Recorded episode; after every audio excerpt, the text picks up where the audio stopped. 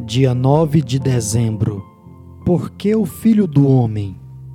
Em verdade, em verdade lhes digo que vocês verão o céu aberto e os anjos de Deus subindo e descendo sobre o filho do homem.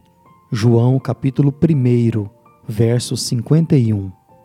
Por que que Jesus é chamado o filho do homem no versículo 51 e em outros lugares nos evangelhos?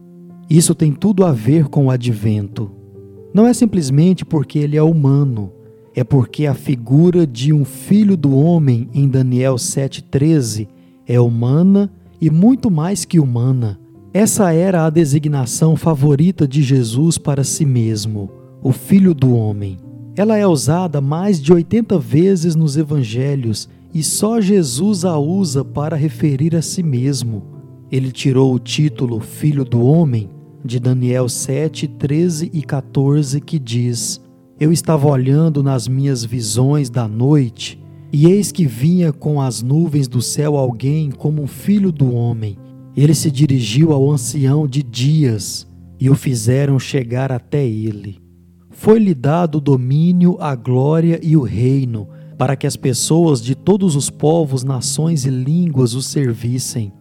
O seu domínio é domínio eterno que não passará, e o seu reino jamais será destruído.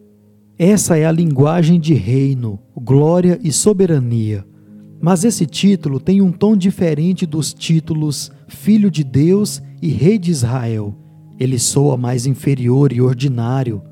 Assim, quando ele usava esse título, suas reivindicações de reino, glória e soberania não soavam tão explícitas, Apenas aqueles que tinham ouvidos para ouvir chegavam ao significado exaltado do termo Filho do Homem quando Jesus o usava. Assim, dessa vez não foram os líderes judeus que usaram o título para levá-lo à cruz.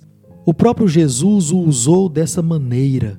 O texto-chave é João 3, 14 e 15, que diz: E assim como Moisés levantou a serpente no deserto, assim também é necessário que o Filho do Homem seja levantado, para que todo o que nele crê tenha vida eterna.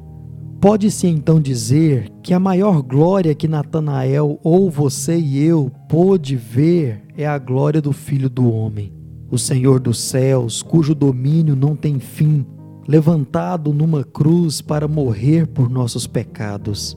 Assim, quando você ouvir nesta época do advento como Filho de Deus, Rei de Israel e Filho do Homem, certifique-se de que esteja vendo a morte dele para dar-lhe a vida eterna e, portanto, veja-o de uma forma gloriosa. O alvorecer da alegria indestrutível.